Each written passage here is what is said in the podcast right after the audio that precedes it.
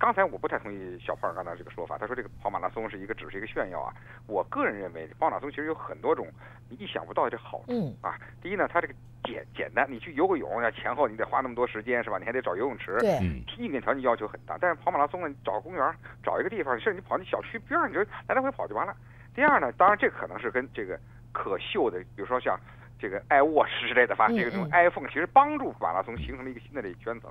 更重要的，因为我有很多朋友跑马拉松，我非常明显感觉到，他们认为跑马拉松第一，他会养成一个就是身身体不仅好了，但是他前提得有好的这教教练教啊。嗯呃，第二呢，他发现跑马拉松以后，他整个这个大脑这个内啡肽啊和这个多巴胺啊出出出现多了以后，他会觉得兴奋。所以你知道吗？跑马拉松是会上瘾的，是跟单是很愉快的它会这是是嗯上瘾的，所以它对大脑皮层这个整个的影响是大的。关键一点，它还有这个能够让自己有专注力能够提升。对这不是我不说啊，因为我当时我当一个记者，我觉得我对自己的话还是挺负责任的。这个因为在我们这个同同学群当中，大概有这个呃大概有是四十多个不同的企业家，我专门为此做了一个小调查。他们发现跑马拉松，这最多的回答是跑完马拉松以后，他们整第一对在企业当中他们的心态好了，这个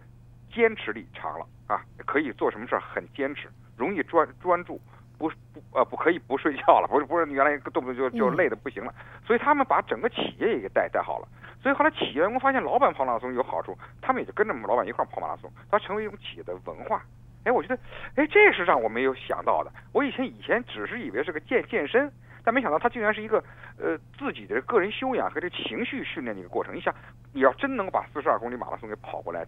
中间有很多次撞墙的机会，但你能够跑下去，你想这一个人他完全就超越自己了。对，嗯他有，所以你看，我刚才说了嘛，我在这个我们在家在公园旁边做，这大部分是七五后到八五后，这有什么特征呢？都是公司的金领和白领，嗯甚至有很多就是创业者，